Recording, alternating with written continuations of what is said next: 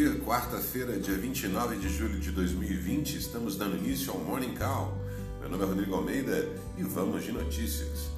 Os principais índices dos mercados acionários globais operam misto nesta quarta-feira, com os investidores de olho na decisão sobre os juros nos Estados Unidos, que será divulgada às 15 horas. Já no Brasil, o governo tenta encontrar uma forma de financiar suas promessas e espera enviar no próximo mês para o Congresso Nacional a proposta de criação de um imposto aos moldes da CPMF para financiar a desoneração da folha de pagamentos e atualização da Bolsa Família que passaria a se chamar Renda Brasil. E as empresas começam a mostrar seus resultados do segundo semestre.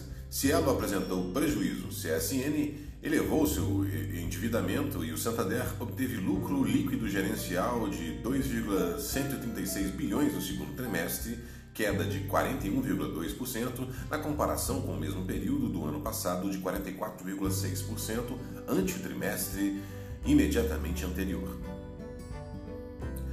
Bolsas mundiais. Nos Estados Unidos, os futuros da Dow Jones estão próximos à estabilidade de 0,5% e os do SP500 registram variação positiva de 0,19%. Ah, vamos de agenda. O Banco Central divulga às 9 horas os dados sobre crédito no país. Também serão conhecidas mais informações sobre a taxa de inadimplência. Novos marcos. O plano para o novo mercado de gás deve ser votado nos próximos dias pela Câmara dos Deputados e ajudar a destravar os investimentos na ordem de 43 bilhões, segundo o cálculo do governo divulgados pelo jornal Estado de São Paulo. A nova CPMF. O governo vai enviar em agosto uma proposta ao Congresso Nacional para a criação de um imposto digital que terá uma base de incidência maior que a antiga CPMF, segundo reportagem do jornal O Estado de São Paulo. Radar corporativo.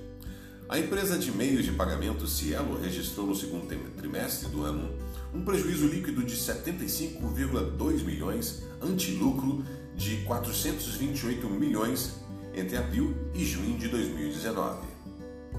Esse foi o Morning Call. Muito obrigado pela audiência. Encontro todos vocês amanhã.